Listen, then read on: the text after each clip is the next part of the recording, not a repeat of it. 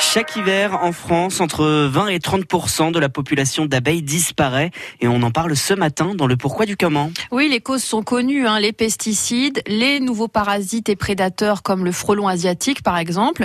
Il y a aussi le changement climatique. Alors Renaud Candelier, peut-on empêcher cette diminution inquiétante du nombre d'abeilles?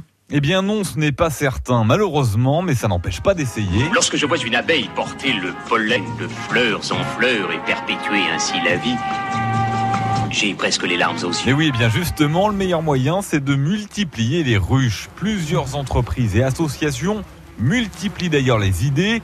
Depuis 12 ans, l'entreprise Un Toit pour les abeilles vous propose de parrainer des ruches.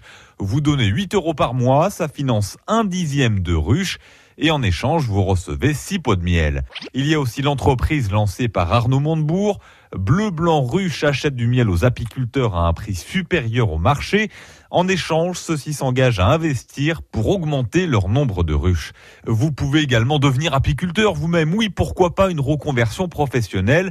Bleu Blanc Ruche vient d'ouvrir une école d'apiculture à Dijon. Et si tout cela est trop ambitieux, vous pouvez tout simplement installer dans votre jardin un abri pour les abeilles. Voulez-vous que je vous conduise à votre hôtel? Je pense qu'elles vous diront oui, car c'est là qu'elles pourront trouver refuge à l'arrivée de l'hiver. Alors Renaud, que font les pouvoirs publics pour aider à sauver les abeilles? Eh bien, depuis l'an dernier, la France a interdit tous les insecticides de la famille des néonicotinoïdes.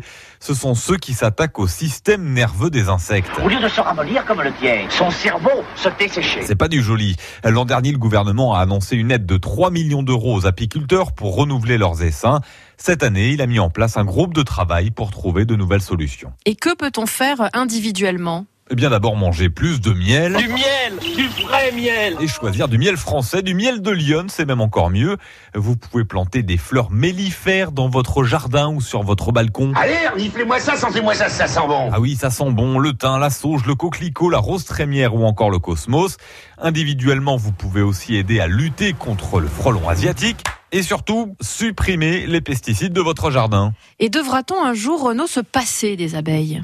Eh bien, en Chine, certains arboriculteurs sont contraints de secouer eux-mêmes leurs arbres, car les abeilles sont trop peu nombreuses. Aux États-Unis, où la pénurie d'abeilles existe aussi, plusieurs sociétés effectuent des recherches pour créer des drones miniatures capables de polliniser les plantes.